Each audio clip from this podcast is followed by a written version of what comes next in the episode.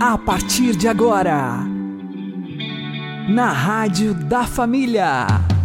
Abre, Senhor, os meus olhos com o seu poder. Caminhando com Jesus. Acredite, se Deus é por nós, quem será contra nós? Olá, meu querido irmão, minha querida irmã, ouvintes da Rádio Regional Esperança, eu sou João Cláudio e este é o programa Caminhando com Jesus. Oremos. Inspirai, ó Senhor, as nossas ações e ajudai-nos a realizá-las, para que em vós comece para vós termine tudo aquilo que fizermos. Por Cristo Senhor nosso. Amém. Santíssima Virgem Maria, Mãe de Deus, rogai por nós. Castíssimo São José, patrono da Igreja, rogai por nós. Em Jesus Cristo, Deus assumiu uma natureza humana a fim de salvar o homem, perdido pelo pecado e sujeito ao príncipe deste mundo. Entregando-se livremente à morte, Jesus nos mereceu todas as graças e, além disso, ofereceu ao Pai uma plenitude de amor que só em seu coração santíssimo poderia caber. Na cruz, ele expiou efetivamente os nossos pecados, de maneira que podemos dizer com verdade e propriedade que fomos salvos. No entanto, está em nossas mãos abrir-nos ou não aos efeitos abundantes de sua entrega salvífica. O Senhor nos deu o remédio, é agora tarefa nossa, de cada um de nós, tomá-lo. A redenção foi objetivamente realizada pelo sacrifício de Cristo, mas agora cada ser humano em particular tem que aplicar em sua própria vida os frutos e efeitos deste sacrifício para tomar posse da salvação. Esta aplicação recebe também o nome de justificação e se dá antes de tudo por meio do batismo, em virtude do qual participamos sacramentalmente da morte de nosso Senhor e, purificados de todo pecado, renascemos para o estado de união sobrenatural com Deus, que o velho Adão destruíra e o novo restabeleceu pelo batismo, que nos confere a graça santificante e perdoa todas as penas devidas aos nossos pecados, o Senhor nos une intimamente a si, fazendo-nos verdadeiros membros da Igreja, ou seja, de seu próprio corpo místico, cuja alma é o Espírito Santo.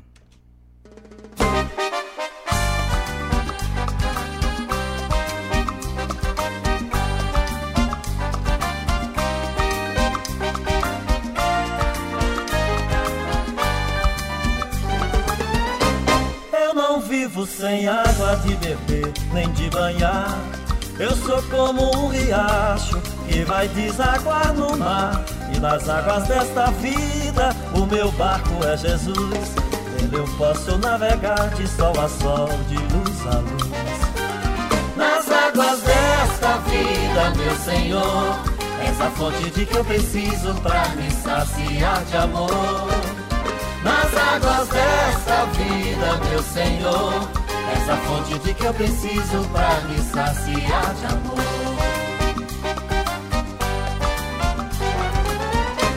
Água que nasce no poço de Jacó na Samaria, água que se transformou em vinho lá em Canaã. Água pura que eu mergulho com a minha vocação como fez João Batista com Jesus no Rio Jordão.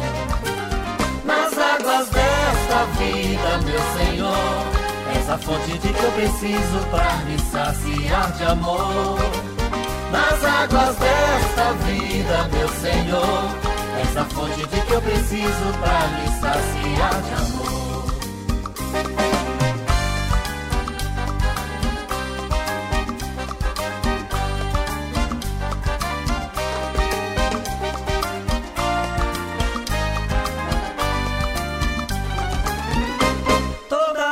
Tem nascente, toda vida tem seus pais. É por isso que eu sou um rio de água corrente. Pra viver eternamente nas águas de amor e paz. Eu sou filho dessas águas que não secam nunca mais. Nas águas desta vida, meu Senhor, és a fonte de que eu preciso para me saciar de amor. Nas águas desta vida, meu Senhor, és a fonte de que eu preciso para me saciar de amor.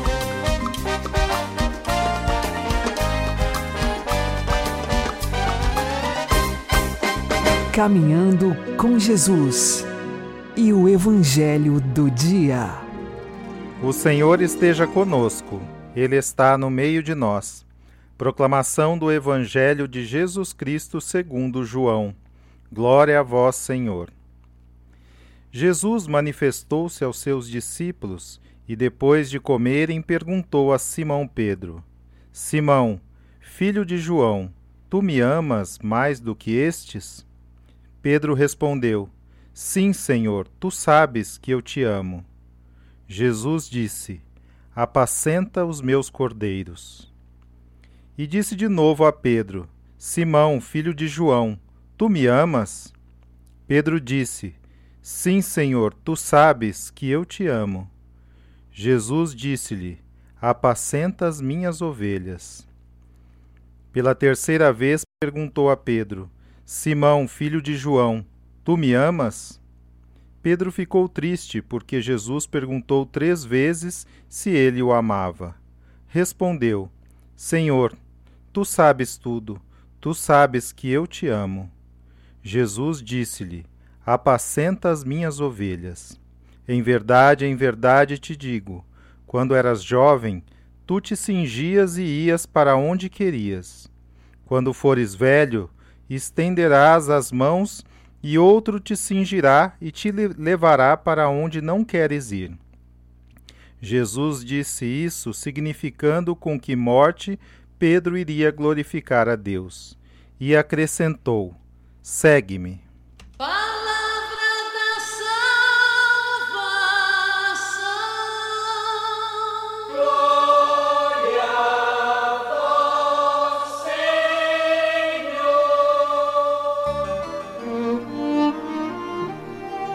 Agora, a homilia diária com o Padre Paulo Ricardo. Meus queridos irmãos e irmãs, continuamos a nossa novena em preparação para a solenidade de Pentecostes.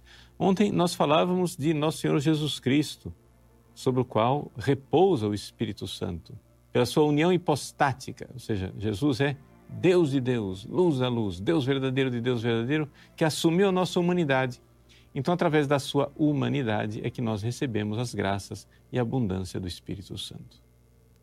Nós hoje gostaríamos de refletir um pouco então sobre essa realidade do Espírito Santo na vida da igreja. Ou seja, Jesus veio ao mundo para nos dar o Espírito Santo. Ele morreu na cruz e com os seus méritos na cruz, ele mereceu receber a abundância da graça do Espírito Santo sobre si para nós, ou seja, para o nosso bem, transbordante para nós. Então, quando Jesus sobe aos céus, dez dias depois, sobe aos céus, 40 dias depois da Páscoa, né? dez dias depois, o Espírito Santo vem sobre os apóstolos e ali começa a história fantástica do corpo místico de Cristo em sua abundância, em sua plenitude. Né? Ou seja, os apóstolos que antes eram medrosos, estavam é, fechado, fechados no cenáculo por medo dos judeus, etc., embora tivessem consigo Maria Santíssima, eles nada conseguiram fazer de bom. A partir de Pentecostes, quando o Espírito Santo vem sobre eles, ali eles começam a se comportar.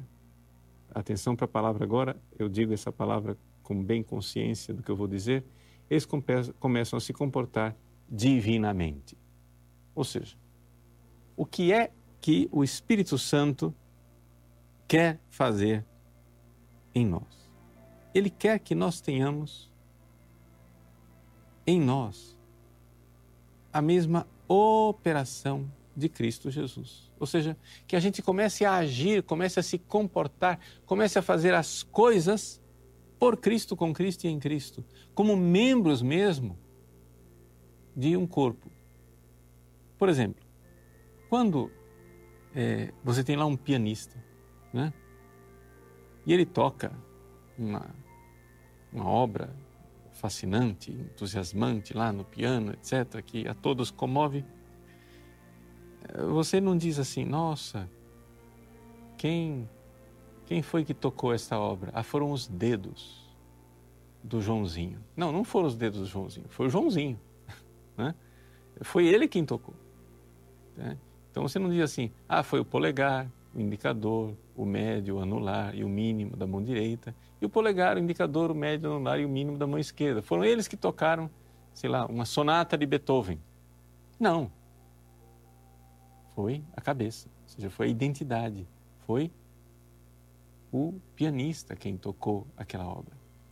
Então, assim também, quando nós olhamos para a história da igreja e vemos o agir dos santos, nós vemos ali a ação de Cristo.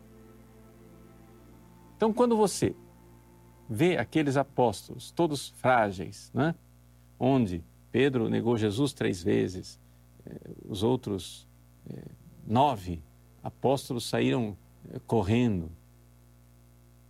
São João ficou aos pés da cruz e o Judas, claro, Judas se enforcou e saiu do número dos apóstolos pela sua infidelidade. Mas quando você vê os apóstolos de Cristo depois vivendo uma vida santa, depois que em Pentecostes receberam o Espírito Santo, viverem uma vida santa, viverem, fazerem obras extraordinárias, enfrentarem o sinédrio. O mesmo Pedro Fujão, né, que negou Jesus três vezes, depois se apresenta diante do sinédrio dos sumos sacerdotes e diz: convém antes obedecer a Deus do que aos homens. E depois ele é jogado na prisão é açoitado, e os apóstolos saíram de lá da prisão alegres por terem sofrido pelo nome de Jesus. Vejam, a gente vê o que os apóstolos fizeram, a gente lê as atas dos mártires, e a gente lê a vida dos santos missionários, dos santos monges e monjas, nós vemos a vida de tantos leigos e leigas que heroicamente viveram ao longo desses dois mil anos de igreja e o que, qual é a conclusão que a gente chega? Realmente, Cristo continua vivo. Cristo continua agindo na história através dos seus santos, através da história da igreja. Por quê? Porque quando acontece cada ato dos santos mártires, é Cristo quem realiza aquilo e, claro, se Cristo realiza isso, é porque nós estamos unidos a Ele no poder do Espírito Santo. É como aquela famosa história de Santa é, Felicidade, né? Acho que vocês já ouviram falar, pelo menos ouviram recitar no cânon romano, na oração eucarística primeira, o nome dessas duas santas, Perpétua e Felicidade. Eram duas santas do norte da África, onde a Perpétua era a patroa e a felicidade era escrava. A felicidade, ela estava grávida, no oitavo mês de gravidez, e começou a ter as dores do parto na prisão. Então o carcereiro começou a zombar dela. Ah, você está aí gemendo para dar à luz a um filho. Eu quero ver quando você for entregue às feras, for entregue aos leões, aí sim é que eu quero ver você gemer. E então a felicidade respondeu para o carcereiro, dizendo assim: Olha, agora que eu estou aqui nas dores do parto, sou eu quem gemo e sofro. Mas então, quando eu for entregue às feras, um outro sofrerá em mim. Ou seja, é isso mesmo, é Jesus. Porque nas obras dos santos nós vemos Jesus que realmente é, vive aquelas virtudes. É por isso que, se a gente vai ler a vida dos santos, a gente encontra coisas que são incríveis, incríveis mesmo. Porque você diz, não, isso aqui é impossível, um ser humano não é capaz disso. E a resposta é, de fato, um ser humano não é capaz disso. Somente quem tem o Espírito Santo e age divinamente é capaz disso. Então, os dois mil anos de história da igreja atestam claramente né, essa presença de Cristo que opera pelo Espírito Santo uma série de ações, de atos extraordinários. Como é possível um conhecimento e uma sabedoria como o conhecimento e a sabedoria de um Tomás de Aquino? Resposta: não é possível. Aquilo lá tem que ser divino. É um conhecimento que somente pela graça uma pessoa é capaz de alcançar. Como é possível não é, uma pureza de um São Luís, de um São Domingo Sávio, de uma Santa Maria Gorete? Resposta: é impossível mesmo. Essa pureza ela só pode ser alcançada na graça do Espírito Santo. Né? Como é possível a fortaleza dos mártires como São Lourenço, que é, depois foi colocado numa grelha e pediram, pediu, no, no momento em que ele estava sendo lá é, assado, para mudar de lado? Resposta: isso não é possível, isso é possível na graça do Espírito Santo. Como é possível um heroísmo de uma Santa Teresinha na enfermaria de Lisieux? Ou como é possível um São José de Anchieta atravessar as dificuldades missionárias que ele atravessou? Como é possível o destemor de tantos cristãos diante dos tribunais do mundo, das torturas e dos martírios? Nada disso é possível se não fosse a graça do Espírito Santo. Então, a vida dos santos atesta essa realidade.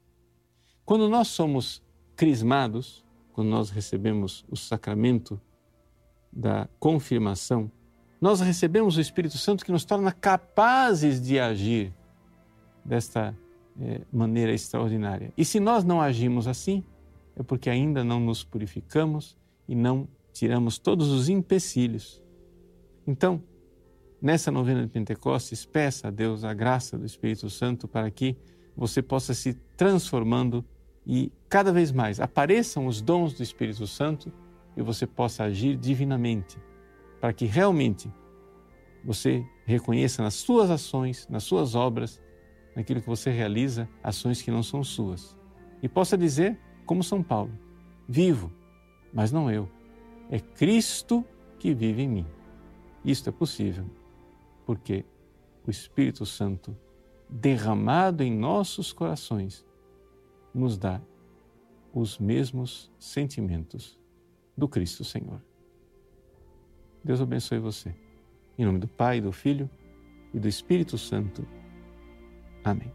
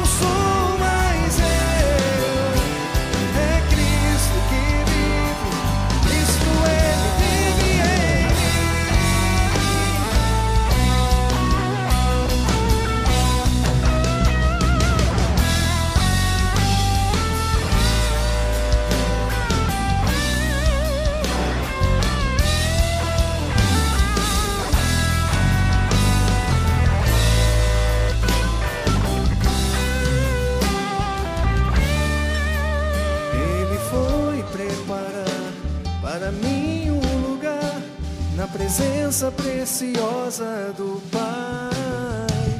A minha alma selou com Espírito Santo de amor, de amor.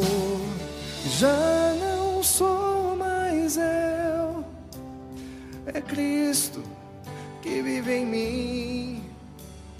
Já não sou mais eu, é Cristo que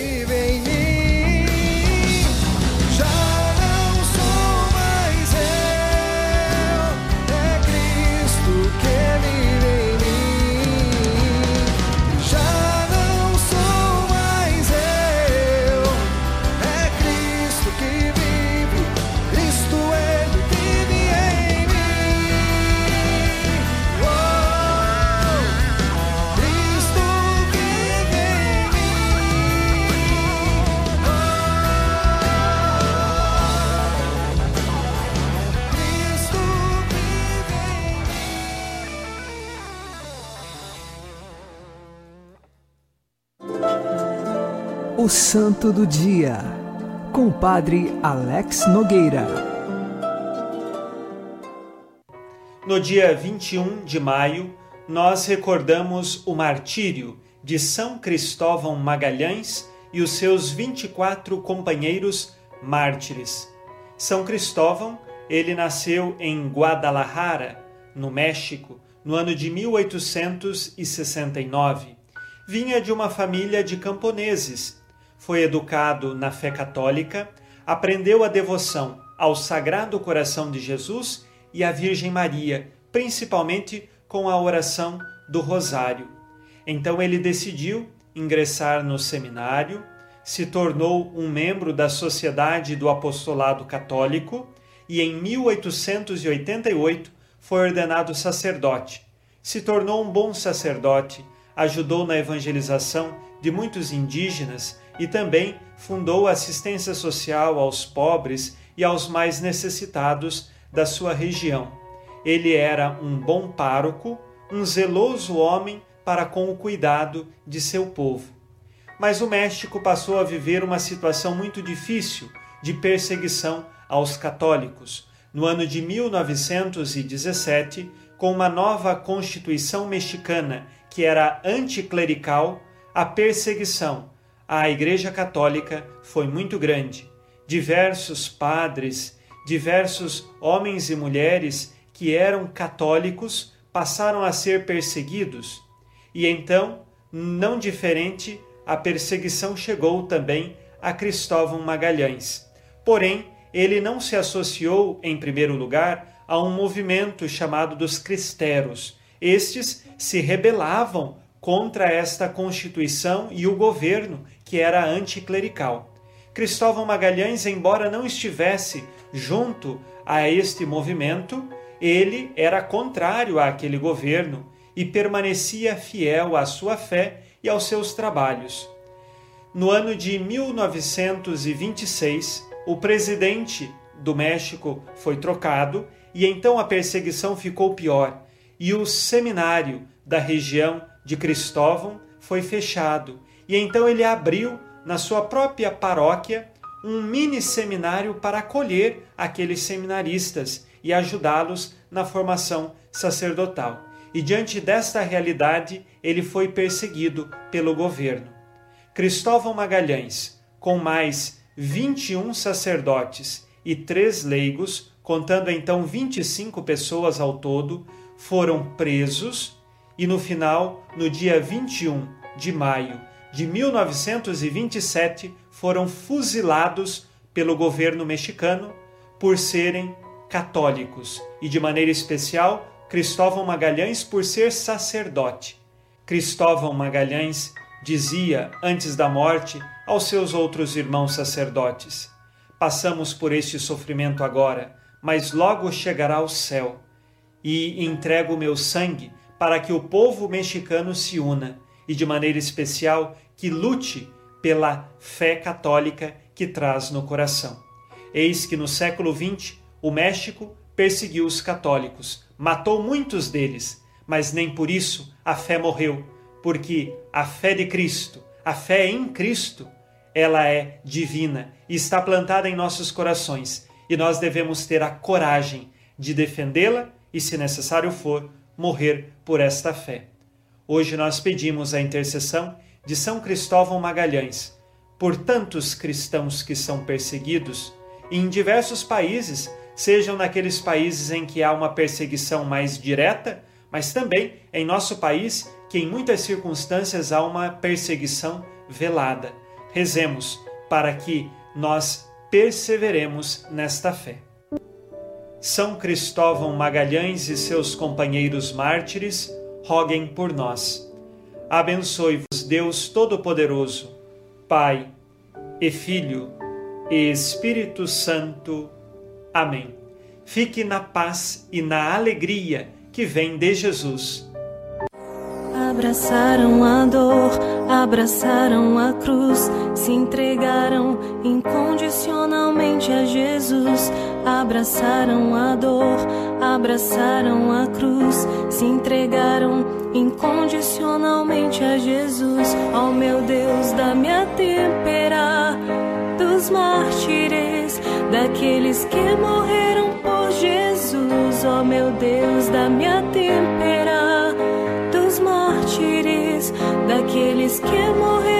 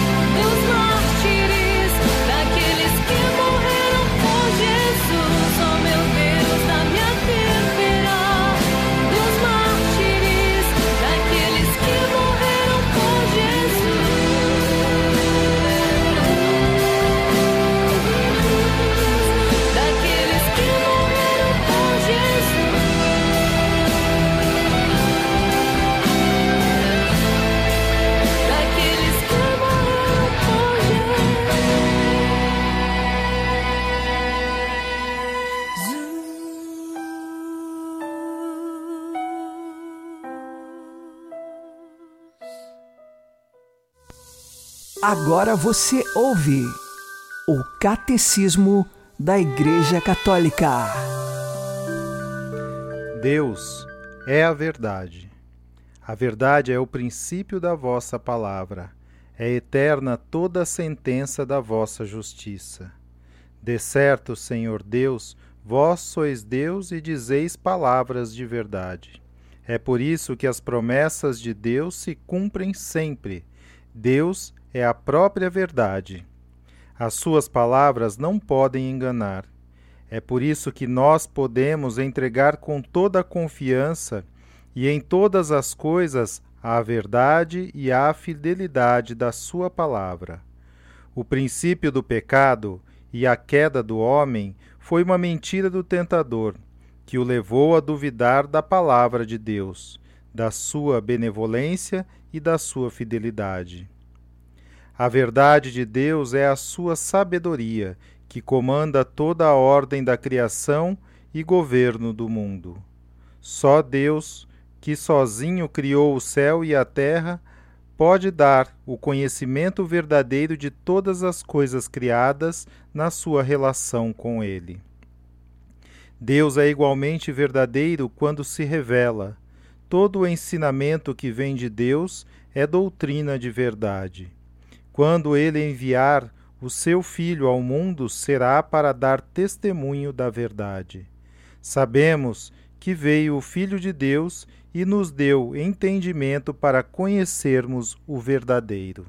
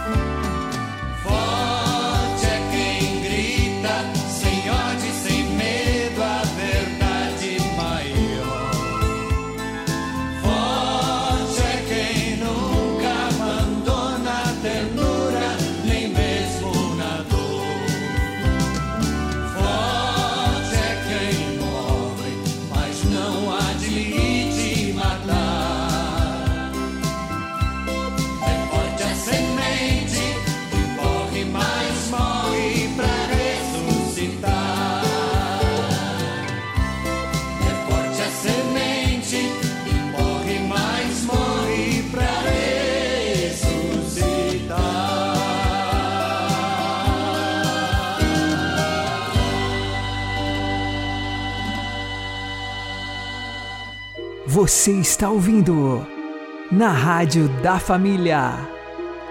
Caminhando com Jesus. Oremos pedindo que Deus nos dê a graça de termos a têmpera dos mártires. Ó Trindade Santíssima, Pai, Filho e Espírito Santo, olhai para o sacrifício e para o sangue que vossos bem-aventurados mártires derramaram, testemunhando seu amor, fé e fidelidade a vós e à vossa Santa Igreja Católica. Os mártires nos deixaram precioso e belo exemplo de constância e perseverança na vida cristã. levada de forma séria, decidida e valorosa, até o oferecimento da própria vida. Concedei a nós que invocamos Sua intercessão e proteção, que do céu nos alcancem a mesma fé e a mesma caridade que os inflamava. Santíssima Virgem Maria, Rainha dos Mártires, rogai por nós. Amém. Vocês podem ouvir os programas anteriores no Spotify. Uma boa noite a todos, que Deus abençoe vocês e continuemos caminhando com Jesus.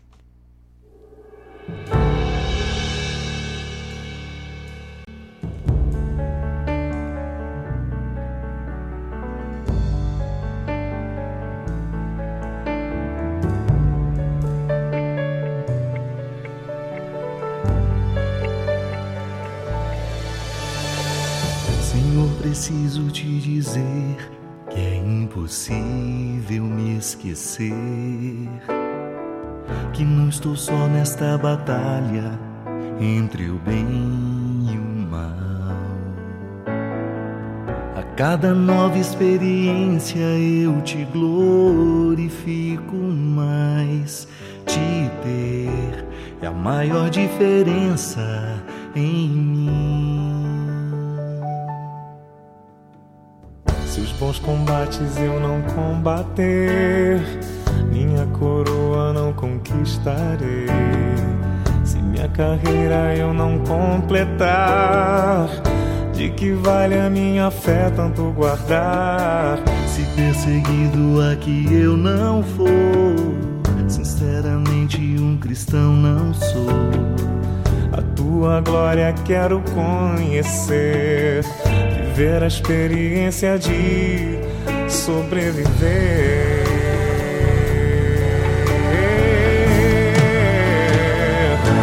Viver pra mim é Cristo, morrer pra mim é Não há outra questão quando se é cristão, não se para de lutar. Triunfarei sobre o mal, conquistarei troféus. Não há outra questão quando se é cristão, não se para de lutar até chegar ao céu.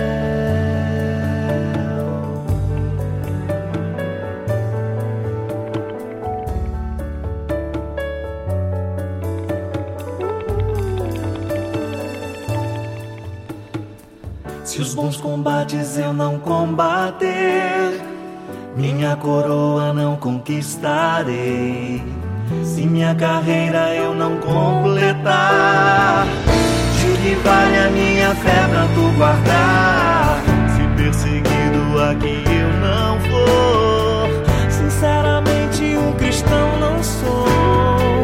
a tua glória quero conhecer.